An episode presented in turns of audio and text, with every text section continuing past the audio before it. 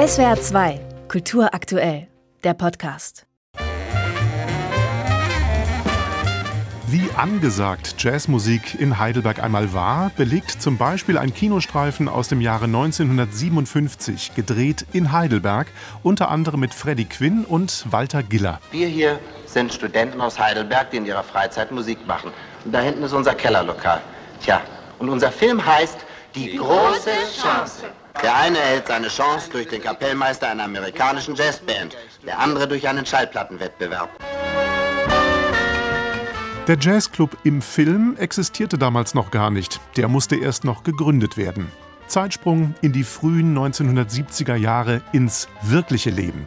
Zu Mario Damolin, der damals in Heidelberg eher lustlos vor sich hin studiert.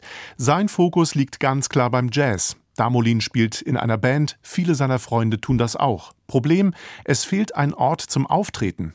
Die Universität gestattet den jungen Jatzern schließlich, den Keller des Hauses Buhl als Bühne zu nutzen, ein Unigesellschaftshaus in der Altstadt. Da war eine Bühne, da konnte man sogar zur Not eine Big Band platzieren. Und der Raum war gerade groß genug für, sagen wir mal, 100 Leute. Es war eine Bar da, es war eine Toilette, es war alles da. Die Uni äh, stellte uns das Bier und die Getränke, die machten dann darüber Profit noch. Also es war eine optimale Situation eigentlich.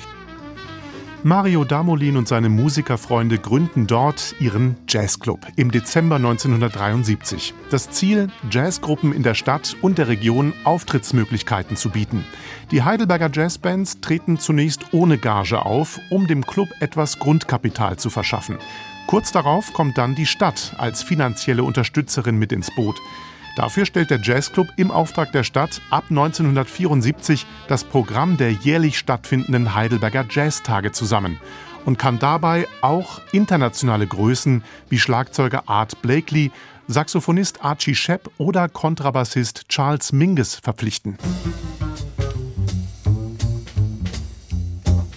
Ich hatte mit dem Mingus einen Soundcheck verabredet. Das war 75 und der Mingus musste von seinem Hotel mit dem Kontrabass in der Hand durch die bevölkerte Hauptstraße laufen. Und zwar war die bevölkert von Demonstrierenden und Polizisten, die Gasgranaten warfen. Der kam tobend in die Stadthalle rein und schrie, What the fucker, wo sind Cops hier? Und so. Das war eine der sogenannten Straßenbahndemos gegen die Erhöhung der Fahrpreise. Erinnert sich Mitgründer Mario Damolin. Ende der 1970er Jahre war der Heidelberger Jazzclub so gut wie tot. Der Grund?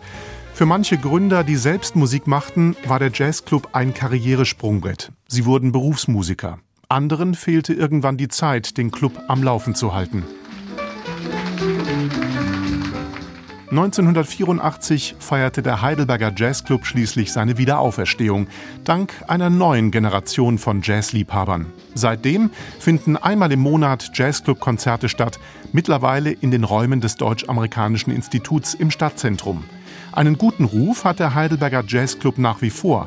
Fünfmal hat er in den vergangenen Jahren den Applauspreis der Kulturstaatsministerin erhalten, als beste Spielstätte und für seine Konzertreihe. Ob es den Jazzclub noch in 10, 20 Jahren geben wird?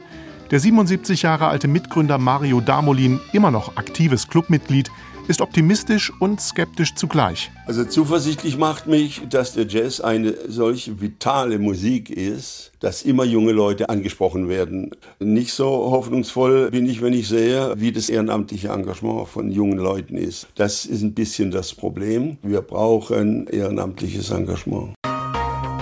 SWR 2 Kultur aktuell. Überall, wo es Podcasts gibt.